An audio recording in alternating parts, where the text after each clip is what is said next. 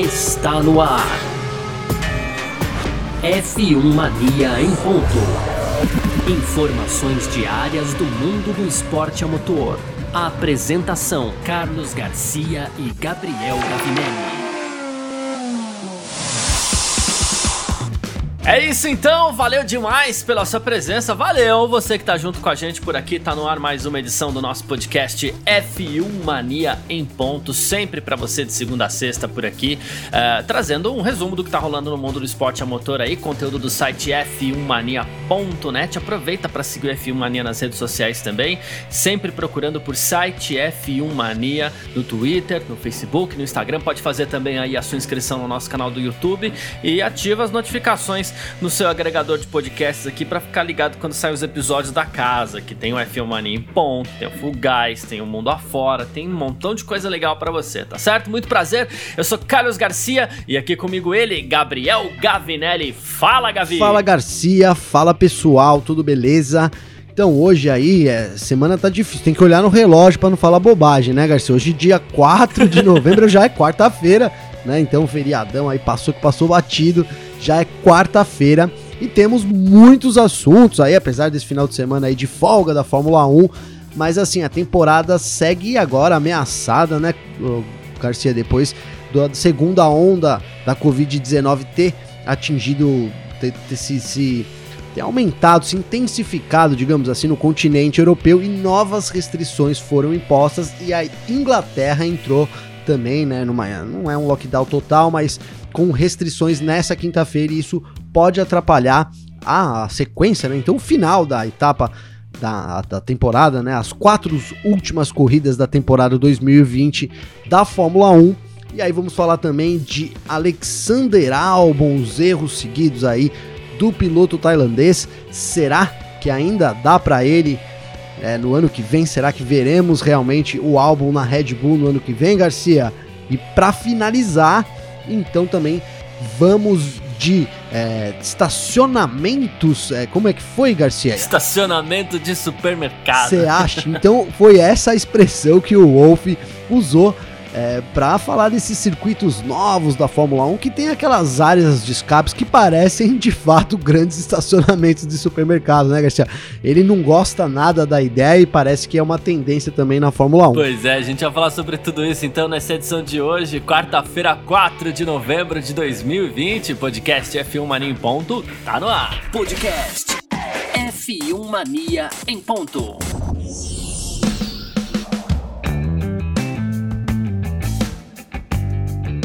Bom, e é o seguinte, a gente brinca às vezes aqui no nosso F1 Mania em Ponto que, ah, puxa vida, é difícil a gente passar uma edição inteira aqui sem falar da Covid-19 e tudo mais. Hoje, o que, que a gente vai fazer? A gente vai dar uma atençãozinha especial aí pra Covid, porque no fim das contas a pandemia ela tá no centro de tudo. Eu ia falar que até que ela tá no centro dessas mudanças todas da, da Fórmula 1, tá no centro da disputa desse ano, tá, mas tá no centro de tudo, todo mundo foi afetado de alguma forma pela, pela pandemia da Covid-19. Fórmula 1, que é o nosso assunto aqui, não é diferente, né?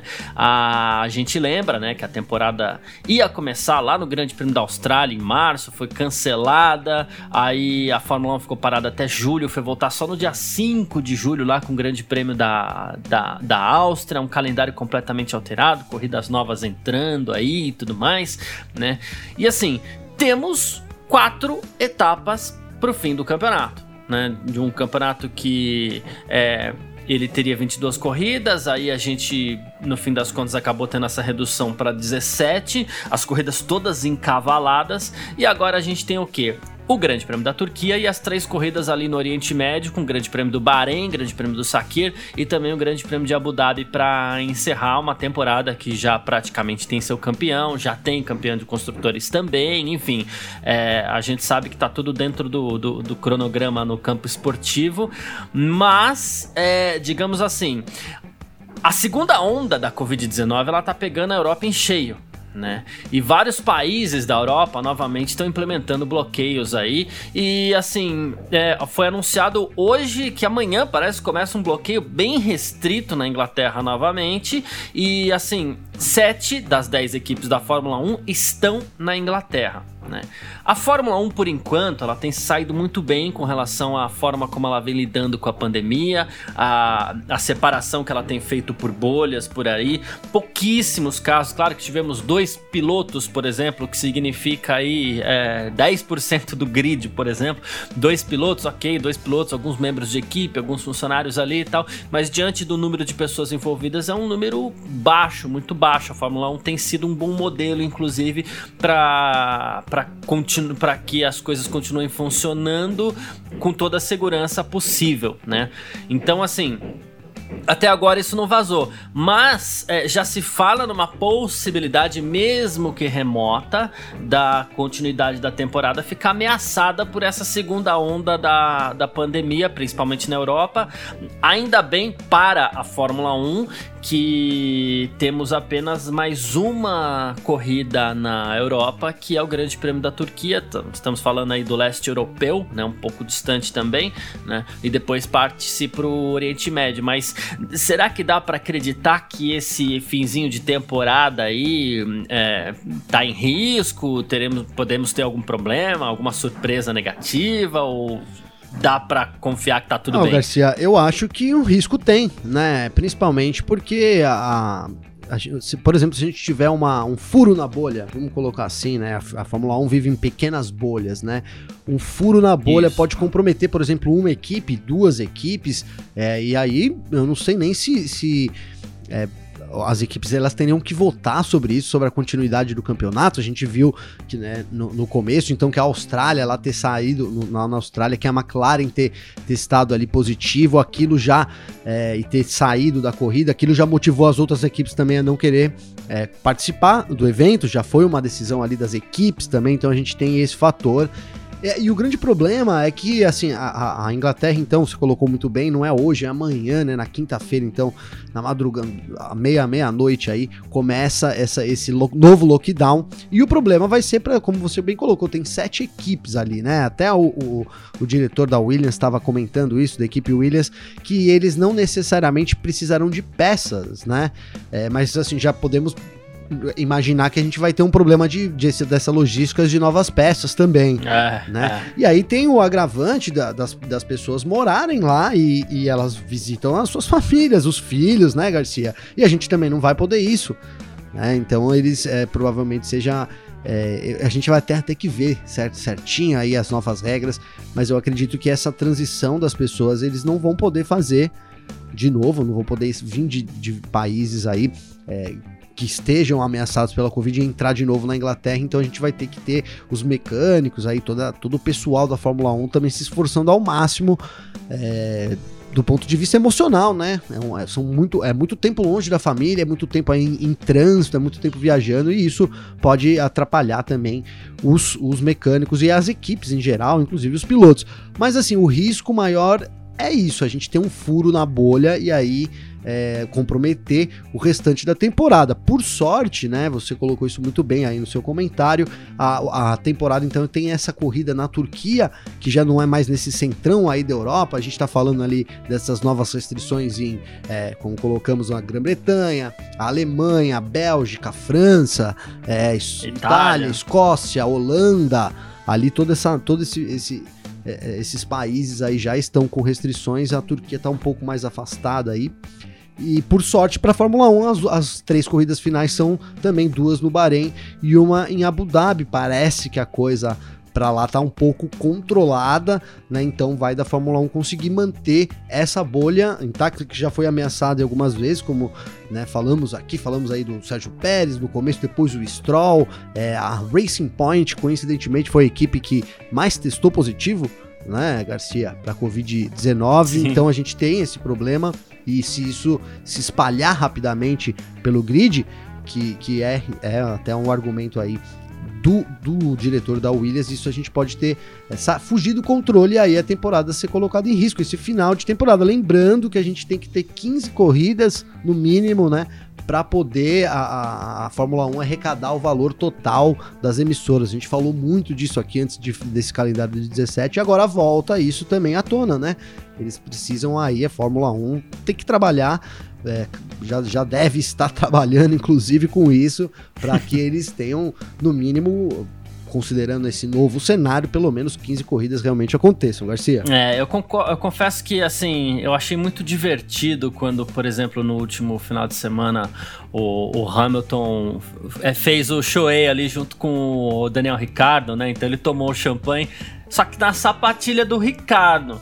Aí eu falei assim, Puxa vida, né? É, na hora foi divertido, dei risada. Nossa, que incrível, mas depois já lembrei, já me deu aquele calafrio. Eu falei, poxa, mas e a pandemia, pois né? Pois é. E é, e não foi só eu, né? Porque o, o, próprio Michael Masi, ele chegou a ser questionado sobre isso, ele foi perguntado por um repórter depois, e aí ele falou assim, ah, eu não examinei isso em detalhes, e o, o, o Michael Masi, inclusive, você acha que não é apropriado que um diretor de corridas fale sobre os efeitos da Covid-19 e tudo mais, porque eu não sou um especialista em saúde, a única coisa que eu posso dizer é que a gente vai continuar trabalhando com autoridades, com promotores, com clubes de automóveis nacionais, entre outros, para garantir um ambiente seguro para todos e garantir que isso seja prioridade. Toto Wolff também falou sobre isso, ele disse que tá tudo bem, tá tudo seguro, não somos um risco. É, ele falou assim: provavelmente somos um dos grupos de pessoas mais seguros que existe. Isso a Fórmula 1 mostrou mesmo, Sim. né?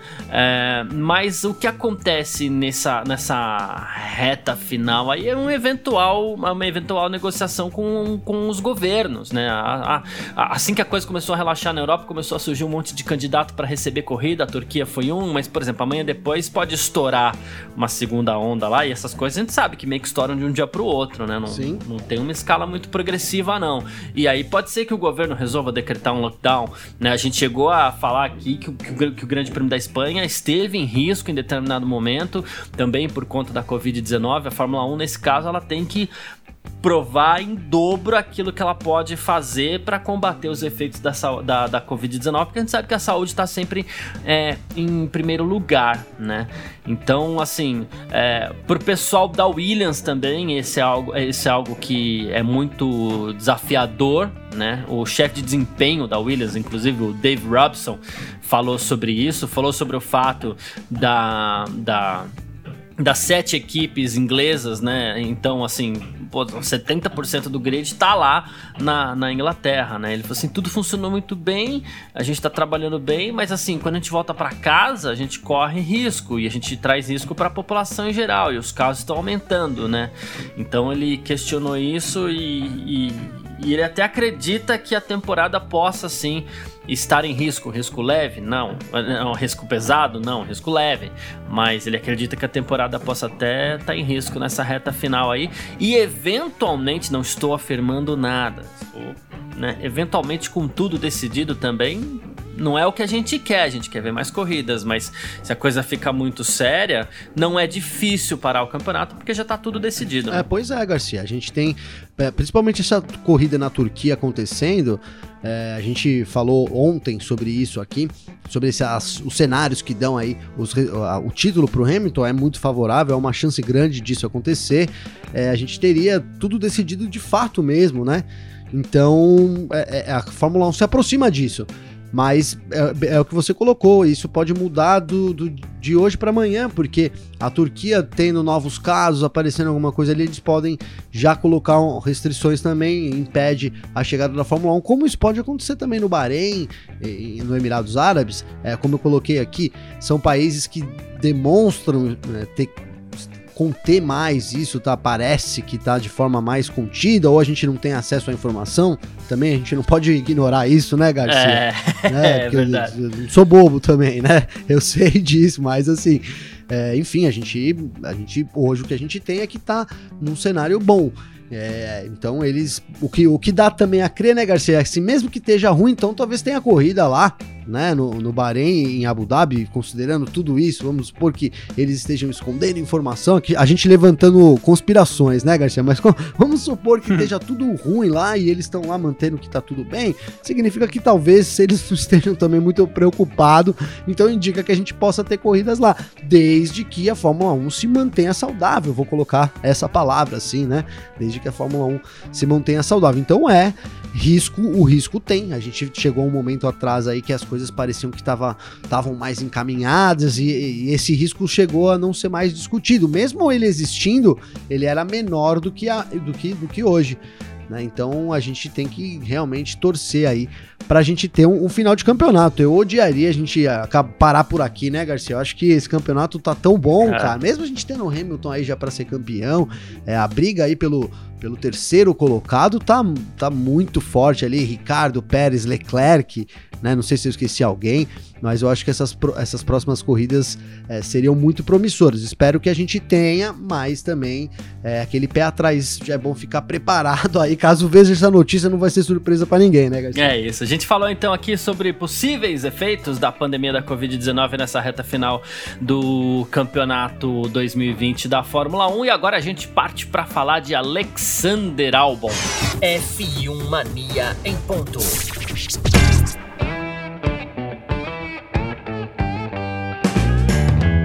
E olha só, Gavinelli, todo mundo que tá ouvindo aqui o nosso podcast F1 Mania em ponto, é, atenção, hein? A gente parte agora para falar de Alexander Albon, que, digamos assim, é, é, o alvo da vez das especulações na Fórmula 1. Claro, a gente tem ali os dois lugares da Haas, a gente tem o Hamilton, que a gente né, chegou a citar aí e tal. Mas segundo novos rumores, olha só, é, a Red Bull teria tomado a, a, decisão de dispensar Alexander Albon no final de 2020, tá? Ele poderia perder o seu lugar na Fórmula 1 aí, né? Ele tá na supressão na, na, na Red Bull há um bom tempo já, né?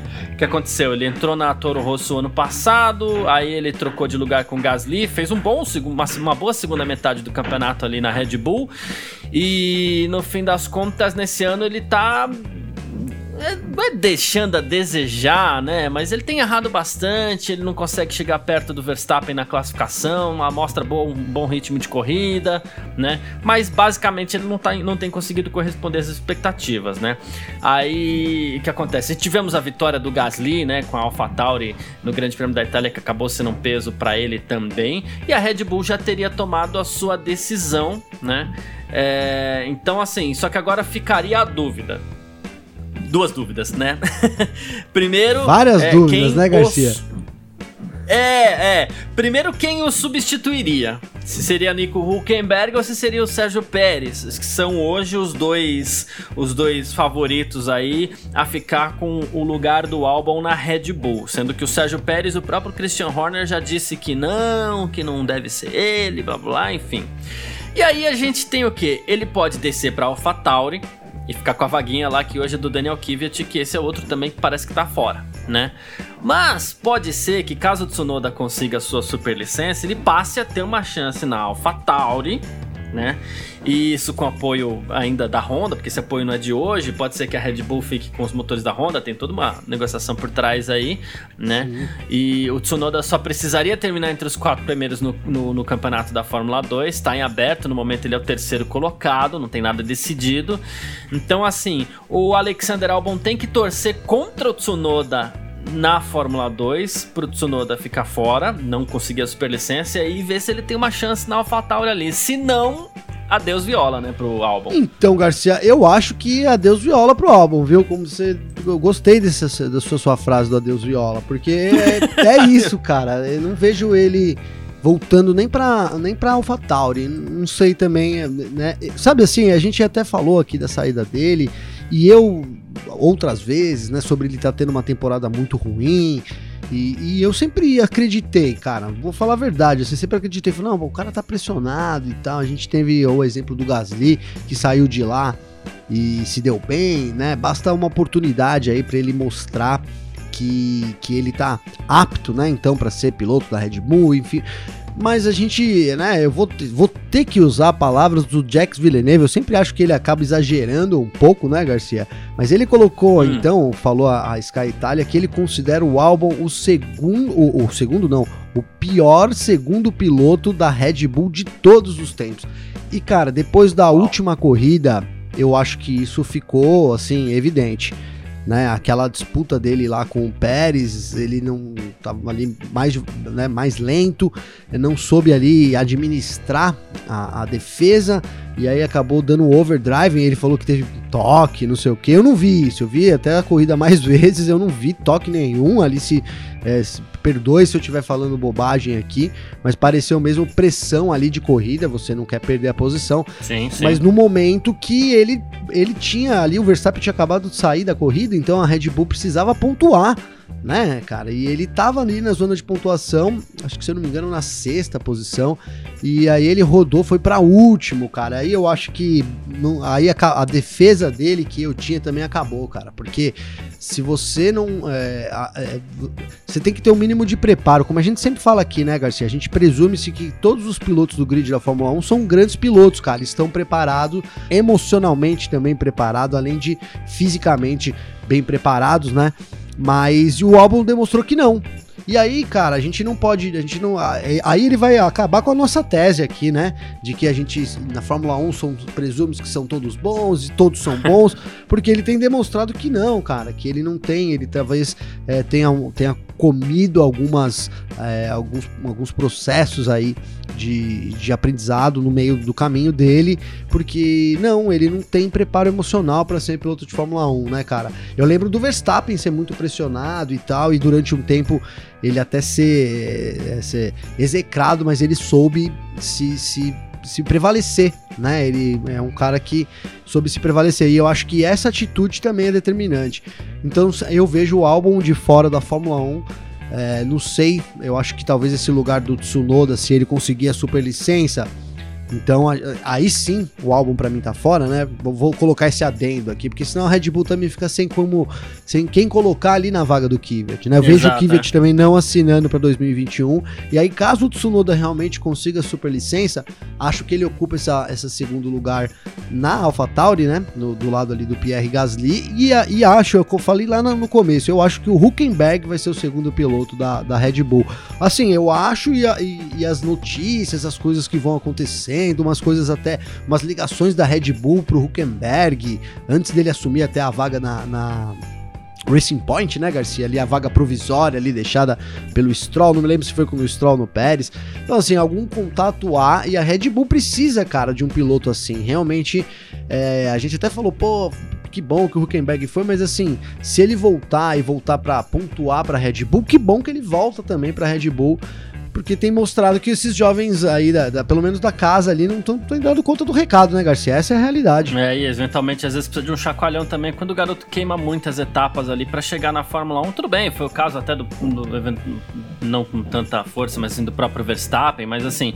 E o, o, e o Helmut Marko ele já vem dizendo, ele já vem pressionando nesse sentido também, né? Ele já fala abertamente sobre essa possibilidade de troca. Ele falou logo Sim. depois do Grande Prêmio da Emília Romanha que, ah, ok, o Verstappen é um talento excepcional é, só que a gente precisa de um piloto que possa chegar perto dele, pelo menos uns dois ou três décimos de segundo aí, né? E é nessa jogada que entram Huckenberg e Pérez, que a gente sabe que são pilotos que têm uma rodagem e que muito provavelmente conseguirão chegar uns décimos a mais aí. É de proximidade do, do Max Verstappen, nessa, na, principalmente na classificação, porque parece que a Red Bull se garante muito no ritmo de corrida também. Sim. O álbum vai bem, Verstappen vai bem, mas principalmente na classificação, que é onde o álbum mais fica devendo. E aí tem algo que pesa contra o Alexander Albon também, que assim.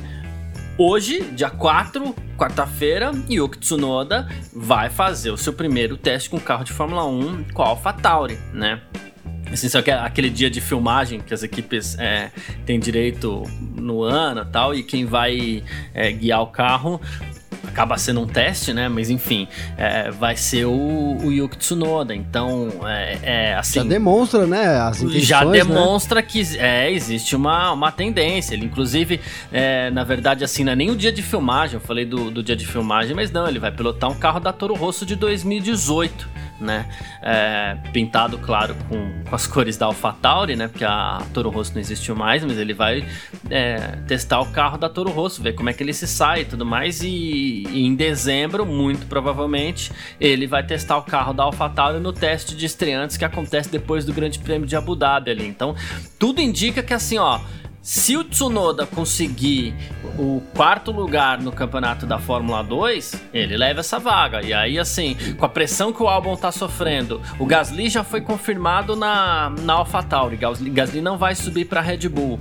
Então, assim, e esses pilotos experientes batendo na porta da Red Bull para ver se a equipe é a equipe, que é o título de construtores, quer chegar mais perto da Mercedes. Então a coisa tá ficando digamos assim, um pouquinho pesada pro lado do álbum mesmo. Não, é, Garcia, você colocou bem aí. Enquanto ele tava lá no começo do ano fazendo qualificações ruins e bons desempenhos, a gente tava defendendo ele aqui, né? Me lembro muito bem disso. Sim. A gente falar diversas vezes isso. Poxa, ele não tem um ritmo de, corrida, de qualificação legal, mas na corrida ele vai bem, ele faz ultrapassagens, ele se mantém, mas isso é, ele entrou, ele, ele caiu, né, cara? Aí volta a, a, declaração do Villeneuve, na mesma declaração ele disse que em vez de melhorar com toda a ajuda, com todo o suporte que ele tá tendo, porque durante muitas corridas, muitos erros dele, o Horner e o, e o Marco é, é, passaram um pano para ele, né, Garcia? Total, né? Não, a gente confia, é o processo de evolução, já foi o discurso da Red Bull. Mas aí chegou num ponto também que em vez de evoluir, o cara dizer, o cara tá andando para trás né? É, a gente. É. Então, assim, cansa também. Se eu tô falando do ponto de vista dos chefes da equipe, e outro, os, os chefes lá começam a achar que de repente a abordagem não é essa. Né? Ó, se a gente passar a mão, diz que tá tudo bem, o cara não consegue se motivar pra, pra ir bem. Quem sabe se a gente descer a lenha aqui nele, falar que ele corre é risco, não é? Pensa é. você, assim, lá tentando. E aí o cara sente pressão o cara sente pressão e ao ser ultrapassado lá, por exemplo, Sérgio, pelo Sérgio Pérez, que ele faz, não, eu preciso mostrar alguma coisa diferente aqui, porque ele tem que mostrar alguma coisa diferente, e nessa tentativa ele vai além daquilo que ele pode, erra e acaba ficando pior ainda a situação dele. Eu tô rindo, cara, mas é maldade mesmo, porque é isso, né, cara? O cara fica desesperado, Garcia, é isso. E, e, é. um, e um piloto não pode tudo bem, gente, é adrenalina pra caramba. Ah, talvez a gente fale que é adrenalina pra caramba e não, não saiba nem o que é um, né? Porque nunca esteve lá, né, Garcia? Mas a gente sabe que é, mas assim, presume-se que o piloto tá preparado para esses momentos também de adrenalina, por isso que ele faz disputas em outras séries e passa por no kart, é muito importante, que quem já assistiu uma competição de kart vê o quanto que o negócio é corpo a corpo praticamente, né, Garcia? As disputas são muito próximas, você tem que ter muita habilidade em saber ceder, saber a hora certa de atacar. E aí começa a, aparecer que o álbum tem problemas de base mesmo, né? Problemas de, uhum. de base, e isso talvez é tenha sido assim, se tá claro pra gente, pô, pro pessoal da Fórmula 1 que tá lá, isso eu tô falando dos chefes da Red Bull, deve ser, né? Não deve ser novidade para ninguém também, né, Garcia? Exatamente. Mas é isso, a gente fica aí. Para você, só pra gente encerrar esse, esse nosso bloco aqui, daqui a pouco tem mais, claro, né? Mas assim, para você, é, como é que vai ficar por enquanto do que você tá analisando aí é, do espectro Red Bull, ambiente Red Bull, como a gente costuma chamar aqui? Como é que vai ficar? Eu sinto que você acredita em Verstappen, Huckenberg, Gasly e Tsunoda, é isso? Então, Garcia, eu, eu acredito nisso, cara. Eu acho que o Tsunoda vai conseguir a, a, ele vai estar tá motivado pra caramba, cara, né? Então eu vejo o Tsunoda é um bom piloto, tem um suporte bom, um carro bom na Fórmula 2. Então eu vejo ele terminando entre os quatro primeiros e aí para mim o álbum fica sem vaga, cara. É simples assim. Né, fica sem Entendi. vaga pro ano que vem e aí a gente tem esse cenário. Né, na minha mente eu vejo isso acontecendo. Verstappen e Huckenberg, uma baita dupla ferrada e então a gente tem ali também Gasly e Tsunoda né? Tsunoda novidade e o Gasly mostrando que é um piloto de ponta. É, eles têm essa filosofia nova, né, Garcia? De ah, a AlphaTauri é um piloto, é uma equipe de ponta também. Faz sentido, cara, manter o Gasly uhum. lá. O Gasly lá é boa, né? O Gasly lá, Garcia. É.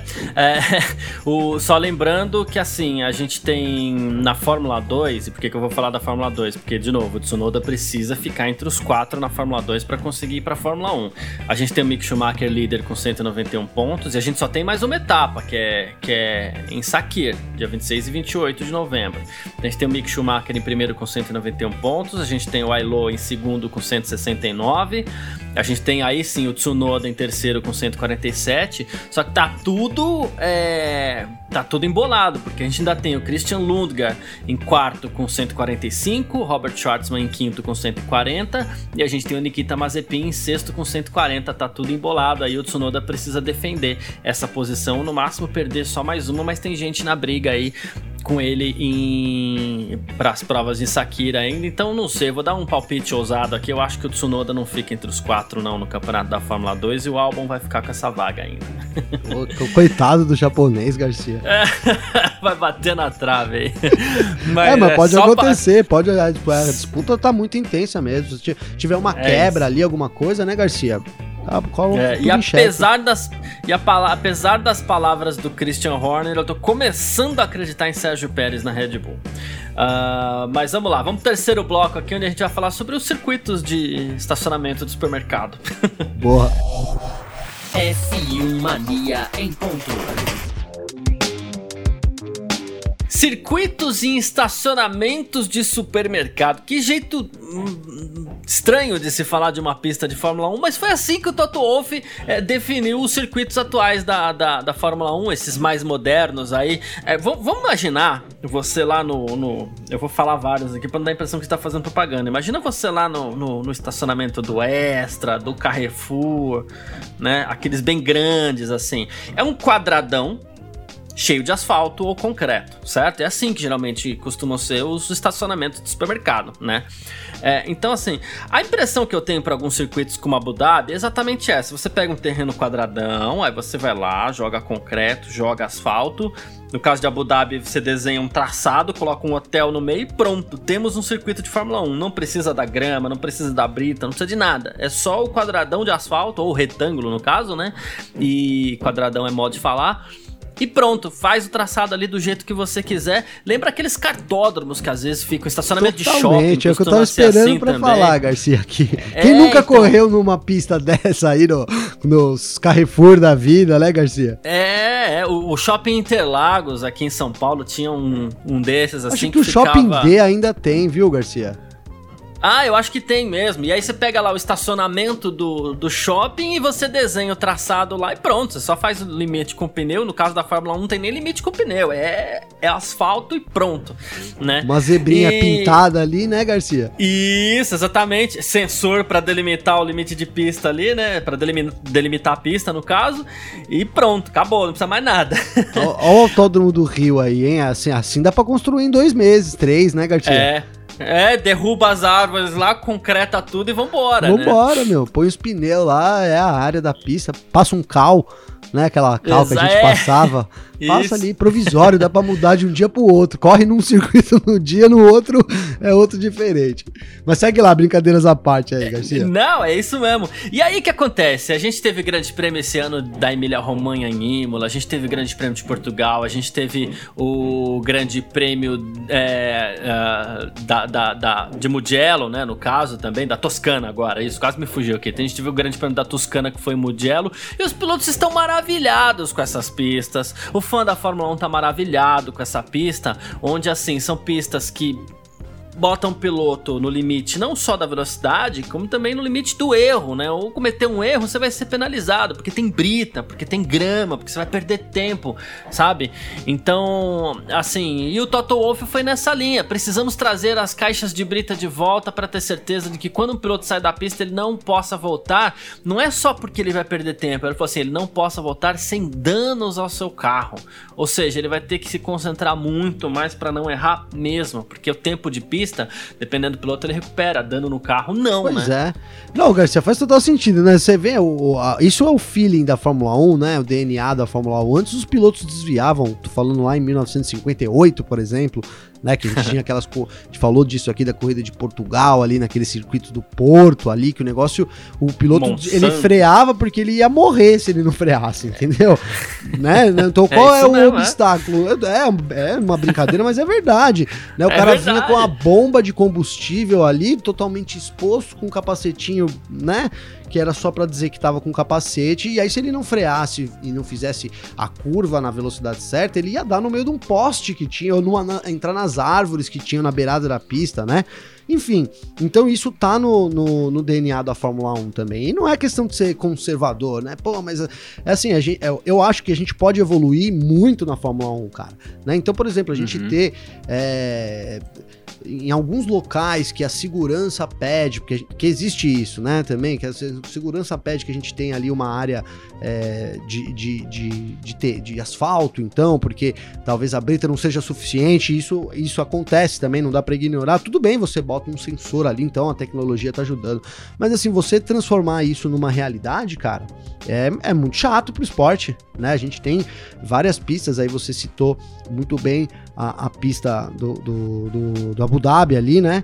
É, tem o um hotel no meio, realmente, é isso, né? E eu, eu queria falar é. aqui que tava me fugindo aqui? A Paul Ricard, cara. Então, né, era um circuito que agora é, é uma. É exatamente isso. É um, é um só concreto ali e eles têm 10 layouts. Não é claro, né, cara? Você pinta ali, você tem 200 layouts né? Você tem, então assim, é isso. E, e eu acho que pra Fórmula 1, pro DNA da Fórmula 1, pra gente que quer ver, justamente o que a gente falou no último bloco aqui, quer ver o piloto mostrando que é piloto, né? É, então, então, então, acho que quanto mais caixas de britas mesmo a gente tiver, e concordo com o Wolf, a, a, a brita ela não serve para é, atrasar o piloto. Ela, se você sair na brita, você vai quebrar uma suspensão, entendeu? Você vai furar um pneu. É, é isso. O, o dano, o dano sempre fez parte da, da, da, competição também, né? E vai do piloto saber administrar isso. Né? Por exemplo, eu vou citar aqui nosso diretor então aqui do F Mania, o Victor Berto. Então ele sempre me fala, cara, por mim a gente devia colocar motores que chegam a 500 por hora e a, e a parede ali. E o cara quiser fazer a curva a 500 por hora ok, faz, entendeu? É, é ok, vai bater, vai explodir o carro, vai morrer. O outro que tiver mais consciência, ele vai frear e vai fazer a 200. Né? É uma forma de se pensar também que faz sentido, é, pensando no que é Fórmula 1 também. Então, assim, é, só que por outro lado, Garcia, eu também defendo isso, acho que, que seria muito bom a gente ter mais é, essas pistas que a gente falou, a gente pode esquecer que tem a, que os caras coloquem brita lá, né? Isso é utopia, uhum. né? Tem que partir por uma ideia, por exemplo, do que o Sainz deu na última corrida, então, que é, é porque essas corridas que você citou, então, agora aí, né? Imola, Portimão, Mugello, né? Essas corridas não são do calendário e pelo que a Fórmula 1 disse, elas não vão voltar tão cedo para o calendário, né? Então por que não a gente não misturar um pouco, né? Essas corridas aí foi a sugestão do Sainz que eu acho muito legal. Então você ter é, anos diferentes com corridas diferentes, né? Aí a gente sabe que tô, tem muita política envolvida, tem o lance dos contratos e tal, mas pensando no esporte é, e, e também em manter o que a gente tem hoje, tem essa alternativa que é você mesclar um pouco pouco, né, deixar as coisas um pouco mais é, legais, né, a, a, o, o, circo mais legal para quem assiste e para os pilotos também, porque todo mundo, é, os pilotos são unânimes aí em, em, em, elogios a essas pistas. Então a gente viu o Ricardo, né, pós-corrida ali, extasiado, principalmente pela corrida que ele teve, né, elogiando muito o circuito e tal. Então, isso é o que a gente quer ver na Fórmula 1. Exatamente. Em cima disso, a gente tem, por exemplo, aqui o Andrea Seidel da, da McLaren, né? Que ele falou assim: Poxa, a gente vai pensar na ideia de, em vez de colocar 23 corridas, finais de semana de dois dias, que não sei o que, a gente pode pensar mais na possibilidade de revezar corridas. 20 corridas seria suficiente, mas assim, é, visitando lugares diferentes enquanto a gente constrói novos locais também, né? É, inclusive o, o Sainz foi nessa linha e o Sainz é um, um cara que tem defendido defendido muito essa questão da Brita, tem falado muito sobre isso. Ele também se posicionou contra finais de semana de dois dias. Ele até achou muito legal, né? Que ele falou assim: é, a, a, a, gente, a gente aprendeu esse ano que existem pistas é, para as quais a Fórmula 1 pode oferecer um grande espetáculo. Isso não se aplica a todos os circuitos do calendário. Ele falou isso. Ele falou assim: poxa, a gente devia colocar essas pistas, Imola, Portimão, Mugello, com intervalo de alguns anos para oferecer uma variedade mais, né? E assim, eu preferia isso e mais corridas, né? Então, assim, ele até achou legal que ele falou é, dos dois dias. Ele falou assim: somos um circo. Quando o circo tá na cidade, circo tem que impressionar os fãs. E a gente não vai impressionar os fãs se a gente ficar lá por dois dias e depois partir novamente, né? Você vê que tem muita, muitas pessoas preocupadas, inclui e eu acho que isso é do circo, do lance de impressionar, vai muito também de encontro aquele lance que você gosta de falar e que você já citou aqui hoje, que é o DNA da Fórmula 1, né? Então, a, a, a Liberty tem que tomar um certo cuidado aí para não abandonar o DNA da Fórmula 1 em, em, em troca do, do, do, do dinheiro, de senão dinheiro. a própria fonte. É. Senão a própria fonte monetária vai secar. Não, totalmente, Garcia. Tem que haver, tem que haver uma ponderação aí, né? A gente volta até agora falar do Stefano Domenicali aí que tá para assumir esse cargo. Eu não entendi muito bem, eu sei que não é a pauta de hoje, mas eu entendi muito bem aquele anúncio, viu, Garcia? Eu vou falar a verdade, né? talvez seja ignorância minha, mas eles anunciaram o Stefano Domenicali e depois o Chase Carey continuou, a gente continuou noticiando o CEO, talvez seja ignorância minha, mas não entendi muito bem essa posição, se vai é, vir no ano que vem. O Domenicali deve assumir o ano que vem, né? Ano que vem, né? Então, beleza, é. tudo bem, a gente vai esperar aí pro ano que vem, mas eu acho que o que eu queria dizer, na verdade, é que esse, é, é, a chegada, então, do Domenicali, eu acho que é um pouco isso, sim né? A gente tem ali muita gente envolvida e talvez é, eles tenham notado que, poxa, a gente precisa manter um pouco da, da raiz da Fórmula 1, sim, né? É, de, dos circuitos, de, de, de enfim, de, de saber trabalhar isso para não perder a base de fãs que a gente já conquistou e que não é fácil você conquistar uma base de fãs, né? Não, não trocar a base, né, Garcia? Eu acho que o grande lance da Fórmula 1 é unir a base que eles têm com uma nova, com os novos fãs que eles pretendem trazer, né? E, e, e da forma que eles estão fazendo, cara, eu já, eu já me chateei várias vezes com as atitudes. Eu fiz até um vídeo esses dias, né, sobre a Fórmula 1, se, se é o caminho certo que a Liberty Media tá tentando travar mesmo. A gente falou aqui também, tudo que eles tudo que eles propõem são ideias meio birabolantes, que a gente não vê, nós não somos a favor, a gente não vê as equipes a favor, enfim, são, e, e outras coisas que poderiam ser melhoradas acabam não sendo melhoradas, não sabem sendo implementadas.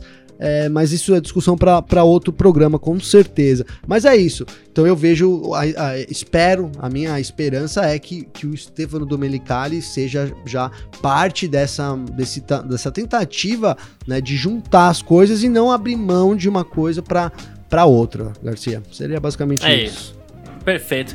Gavinelli, é, sexta-feira a gente tem uma. Depois de amanhã, a gente tem mais uma daquelas edições especiais do nosso F1 Mania em Ponto, onde a gente vai responder perguntas dos ouvintes, né? Todo mundo que tá com a gente por aqui. É, as pessoas podem mandar perguntas para você ou para mim nas nossas redes pessoais particulares. Como faz para conversar com você, Gavinelli? Garcia, é só acessar meu Instagram, então é Gabriel Gavinelli com dois L's. Pode mandar um direct lá para mim, que a gente bate um papo aí. A gente tá pegando essas perguntas aí. Eu preciso ver, fiquei uns dias aqui sem ver meu celular, mas hoje eu vou dar uma olhada aqui, Garcia. Já vou selecionar algumas então para sexta-feira também, viu? Boa, eu sei que já tem uma lá ou duas para mim. A gente a gente vê para próxima para próxima sexta também. Quem quiser mandar para mim, arroba Carlos Garcia FM no Instagram ou então no Twitter, arroba Carlos Garcia. A gente vai falando então. Pode mandar pergunta para lá ou bater papo, o que quiser, tá certo? Muito obrigado a todo mundo que ficou com a gente até aqui.